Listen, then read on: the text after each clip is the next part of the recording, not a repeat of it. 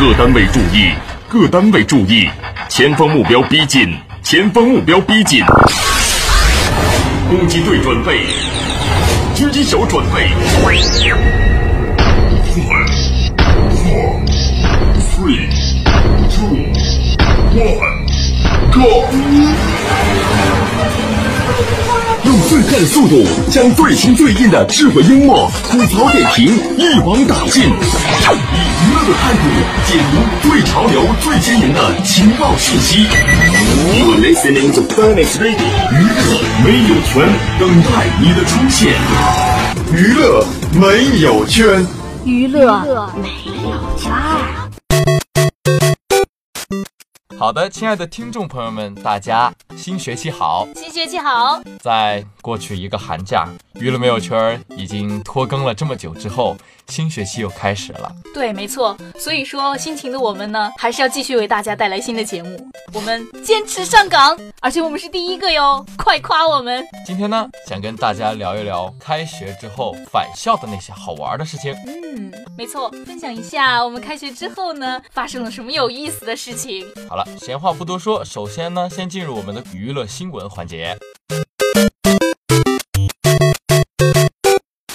今天的娱乐新闻呢，我们来讲一讲这个原唱版权的问题哦啊。在三月五号，新生代歌手花粥，他的经纪公司呢，在网上发了一封致歉函，啊、是关于这个花粥，他有一首歌《妈妈叫我出嫁》翻唱侵权的事件。那这个花粥它翻唱侵权的话，它是体现在哪些方面呢？主要是在歌词的方面，有网友扒出了一首前苏联的红旗歌舞团的一首歌，也是《妈妈叫我出嫁》，发现它的词啊完全是一模一样的。它是翻唱的它的那个译文，对吗？对，可能那首歌是前苏联的他们的俄语做出来的一首歌，然后他把它翻译成中文，词完全没有变。那他这种抄袭还真的是别出心裁啊！一般人真的不去扒的话，根本就发不现。因为他前苏联是一首俄语歌，谁知道我翻译成中文之后就成了我的歌了。确实啊，这种翻唱行为呢，在 QQ 音乐等平台打上的是原创的标签，这就引来网友气愤。再加上花粥这个歌手，他有一定的争议啊、包括他的言行举止方面有一定的争议，所以呢，现在这件事情在网上被炒得很火。陈颖啊，你怎么看待这个侵犯人家知识版权的这个事情呢？其实一开始我听到你讲这件事的时候呢，我是觉得，其实如果说他后续没有收费啊、版权的问题，他不标榜自己是原创，单纯的去借鉴人家的歌词过来啊，我套上一个曲唱一唱，其实没什么哈。就是标明自己是翻唱，对，标明自己是翻唱，OK，这个没问题。但是他却在 QQ 音乐、在各大音乐软件上标榜是自己是原创，而且并且是收费。包括你后来也讲了，他其实言行言行举止啊，各个方面其实都有所欠缺，都有所争议。这一瞬间，仿佛这个花粥。它好像是一个巨大的矛盾体。那针对这个原创的事情呢，我最近也听到了一些评论，还有看到一些相关的事迹，包括前一段时间出现的李元杰啊、哦翻唱那个其实是盗版去 copy 人家周杰伦的那个曲调，哪首歌就是《烟花易冷》这首歌。啊？啊，他他翻成了《离人愁》。哦，其实乍一听，你觉得这两首歌完全不是一个风格，一个是走中国曲风，嗯，他唱的是比较比较民族的那种感觉哈。嗯，然后周杰伦的那首歌呢，是完全是周董周周式唱法，对，流行唱嗯，法，很流行的那种感觉。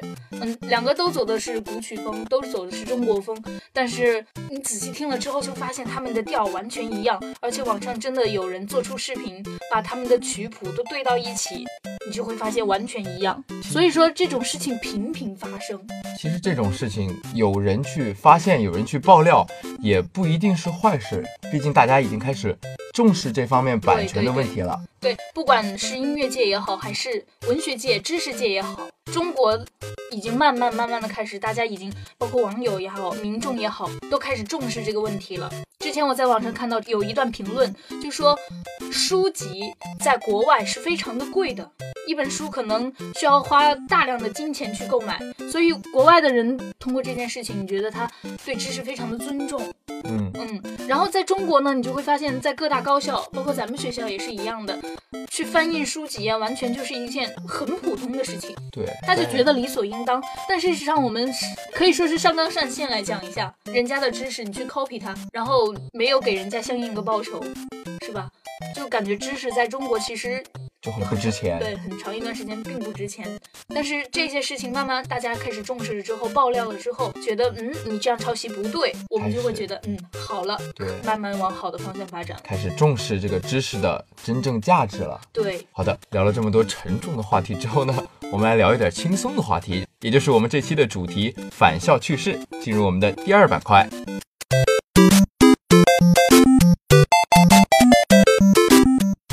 转眼间呢，已经开学有一个多礼拜了。对，没错，然后，陈颖啊，你嗯是从湖南过来的是吗？对，没错，啊， 我也是从湖南过来的耶，好巧哦。是啊，我今年回家过年是在我的老家，就是户籍所在地，然后就是湖南嘛。湖南你知道它只有一个机场，叫做黄花机场还是黄花菜机场来着？嗯啊，对，没错，我就是在那个机场过来的。 黄华机场，长沙有一个非常全省省会机场，一般比较出名嘛，湖南人都知道的长沙黄花机场。但是湖南的朋友可能就知道，黄花机场往东边走的话，还有一个机场，就是也叫黄花机场。不过这个黄花机场呢，是养黄花鸡的一个养殖场 啊。湖南一种特色鸡黄花鸡啊，养殖场黄花鸡场。每次我打的过来的话啊，是跟师傅说，师傅黄花鸡场，师傅会用非常地道的湖南口音问：“你要去会飞的黄花鸡场嘞，还是能吃的黄花鸡场嘞当时你是不是懵逼了？？”懵了，因为以前没听说过。然后我跟师傅说我要去重庆，您说我去哪个机场好？师傅说那去能飞的喽。 然后我就这么过来了。你在机场有发生什么好玩的事情吗？我在机场发生的好玩的事情，事实上跟地地方没有什么关系啊，重点是在我的箱子上啊。我的箱子，嗯，虽然说它很好看吧，但是它并不是我自己买的哦，它是我妈妈买的。我妈妈买了，她觉得很好看的箱子，呃，是一个粉红色的。 有一种好看，就是你妈妈觉得很好看。但是我妈妈的审美永远都是比较大众，我不知道我这样说好不好哈、所以说我的箱子在机场上随处可见，各种各样的型号。啊然后有意思的事情发生了，我下飞机的时候，在那个就是托运的那个转盘上，啊，我就看见我的箱子一个接一个的过去了，我都不知道嗯哪个是我的箱子 哎，我看你最近换了个新包啊，陈颖。啊！你说这个呀？对，这个手提包很好看。这个是我下了飞机之后，然后特地找了一家商店好好的逛来的。你知道吗？这个包多贵？斥资你多少你？先猜猜，斥资我觉得起码也得三百来块钱，你再猜猜，高了还是低了呢？高了，高了是吧？往下走一点，好吧？二百七。还是高了。算了，你别蒙我，你快告诉我嗯好吧。吧，好吧，我告诉你，当时这个老板一口价告诉我二百块钱，啊，但是我谨记着我妈妈教给我的购物经验，每一个女孩子必备的购物经验。砍价！对，没错，上去我就跟这个老板说，我要砍死四你十。块钱不能再多啊。然后老板，嗯，什么？我说四十块钱就是四十块钱。然后我就用了那个女人逛街惯用的那一招，转头就走，然后数三二一老板说等一下。啊，算了算了，找你这个回头客，哎，这个小姑娘拿个箱子也不容易啊，算了卖给你。所以我这个包花了四十块钱， 神仙，我之前看到过一个大姐砍价，啊嗯，一个包五十块钱，她跟老板说什么五十，我只有四十，最多给你三十，只能花二十，来，这是十 块。 哇塞！啊简直牛逼，比我还厉害。说到开学啊，每次回重庆，因为我们学校这边离电影院比较近啊，我都很想去看电影。陈颖，你看我也了？去了，我看了，我特别就是在回家之前的三天，然后我觉得时间差不多了，我一定要去看这个过年档最流行的这个《流浪地球》。哦，这个炒得很火啊，最近。对，我就在那个沙坪坝电影院订了票。哦，离学校真的很近了。对，所以说我到了之后呢，把箱子一放，第二天马上就去看了电影。但是更尴尬的事情就来了，发生了什么？我是我从来没有自己去电影院选过座位，你你相信吗？？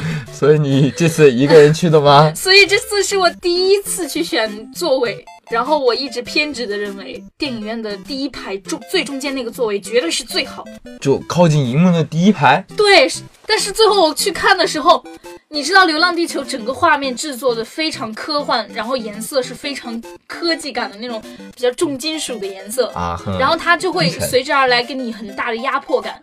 我坐在第一排的时候，戴着就三 D 觉眼镜儿，对，是三 D 电影哈。然后它本来三 D 电影就是游离在那个屏幕之外，它比较立体的那种，啊，它对，跟你感觉交流感比较重。对，跟你这个距离更加近了。然后又这么大一块儿的屏幕，我感觉整个就糊在我的脸上，我就一直整场电影，你猜我是什么动作？我紧靠着那个座位，然后使劲儿往后移移移啊！真的，整个电影下来我，我觉得我的头都痛了。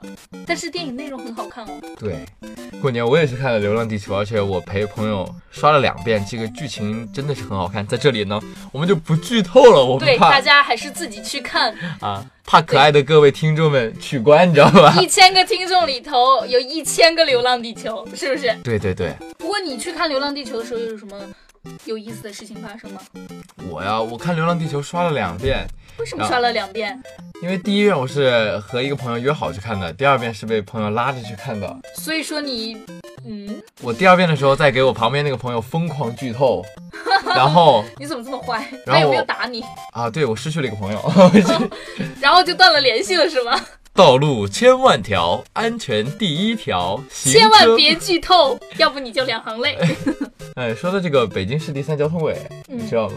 就是吴京以前在这个交对通对，委我也看了这个，被抓到过，我当时还特意去翻了他那个视频，就是为什么吴京会在电影里带上这么一句话，是因为他之前确实确实犯过交通规则，然后他觉得那次特别刻骨铭心。然后就改进了电影里边儿。对，没错，而且《流浪地球》这个电影哈，说起来很传奇，嗯，你知道万达公司的老总曾经就是是他去投资的这个电影，王健林吗？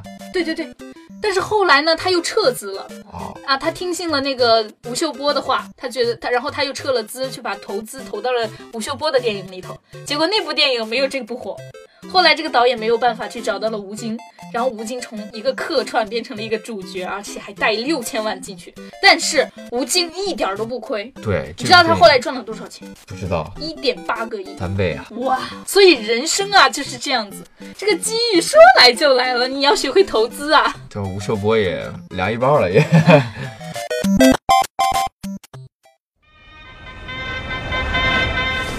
第三板块儿，今天呢我们不聊 NBA 体育啊，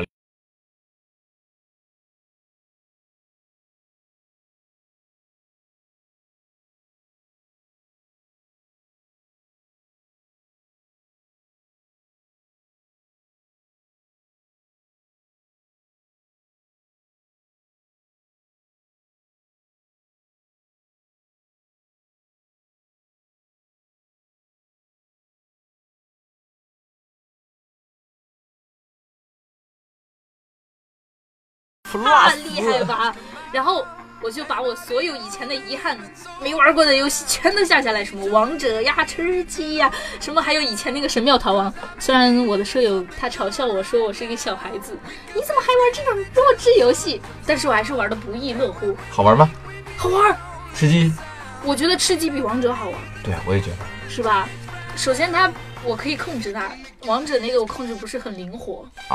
哦，其次我觉得它画面很真实，王者它是一个俯视的感觉。